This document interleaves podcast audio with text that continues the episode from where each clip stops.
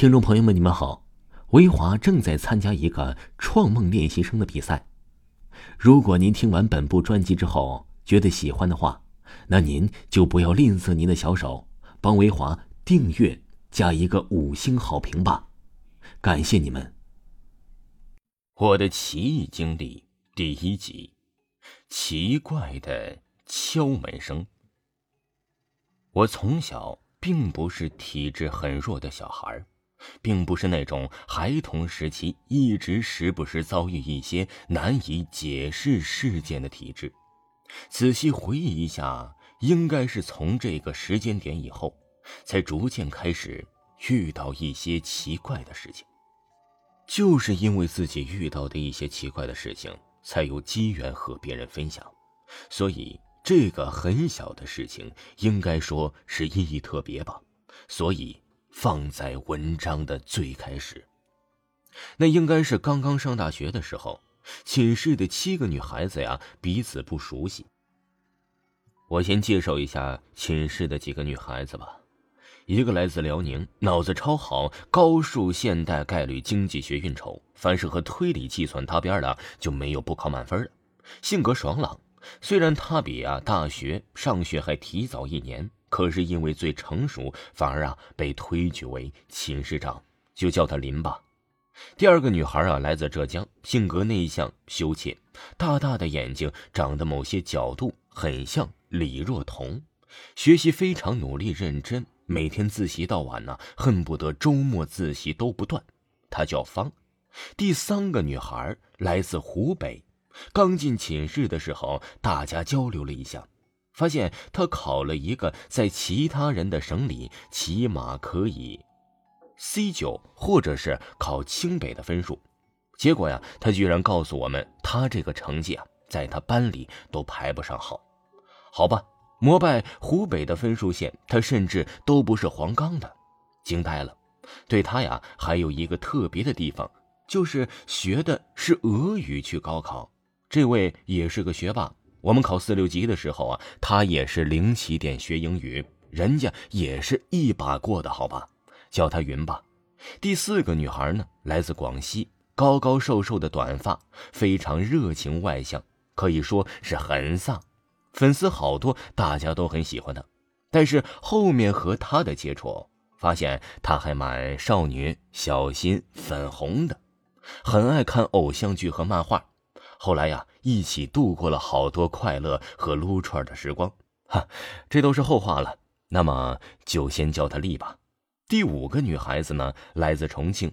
第一天熄灯的时候，大家因为太兴奋，叽叽呱呱的聊个没完。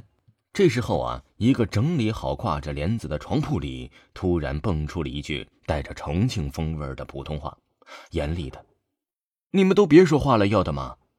大家一惊，讪讪的都去睡觉了。这个姐姐呀，当时给我留下了很严厉、高冷、不容易接近的印象。结果接触久了，发现其实刚好相反，她还蛮呆萌、蛮可爱、温柔的。谁让重庆话自带吵架镇场子特效呢？哈哈，这个姐姐啊，我们后来啊给她取了个外号，就一直叫姐姐。虽然根本不是寝室年纪最大的。这第六个孩子来自四川，他和重庆的那个姐姐名字的三个字重复了两个字，只有姓不一样的。估计如果巴蜀之地搞一个和之前微博上有的美国最流行女孩姓名趋势分析，他们出生的那一年，他们的名儿搞不好是当年最流行的，就叫她梅吧。第七个就是我了，从很小的时候我就很喜欢七这个数字，一直当做。Lucky money，寝室也刚好是七个人，嗯，很好，我很满意。大家说入住寝室后没多久啊，就开始买起了电脑。寝室的格局是睡觉区域连接着洗漱间，记得有台台式电脑，大家都去用。我一直搞不清楚是谁的，也有可能是我们众筹买回来的。屏幕啊，正对着洗漱间，破破旧旧的，勉强能用。但是居然呢，还有是一对不错的音响，一般应急，比如说改改东西什么的，聊聊 QQ，听听英语或者是音乐什么的来用用。仔细想起来，我一直回忆不起来这个电脑是什么时候出现的，是谁拿回来的，而且大家也没有追问讨论过这个事情。作为一堆刚进了新环境的少女，新事物太多了，根本顾不过来了。开学没有几天，来我们寝室玩的人特别多。最开始我还奇怪了，大家怎么都爱逗留着不走呢？问了问，原来啊，我们这一间名为一楼，实际上啊，差不多说是负一楼，因为窗后是个坡。但是在我们这个寝室的负一楼里，却发生了许多件不可思议的诡异的事情。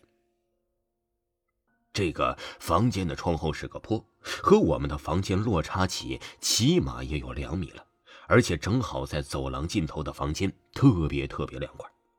十月份的重庆还非常炎热，寝室还没有统一安装空调。四楼的外语学院的女孩子呀，个个是内衣内裤，脸还热得红彤彤的。西晒的太阳从窗口斜斜打来的阳光，落在了红色木头的地板上，金灿灿的。让整个房间呢，感觉都像是微波炉，不仅样子像，热度更像。但是，我们居住的一楼就不一样了，走廊长而阴暗，白天需要点着灯。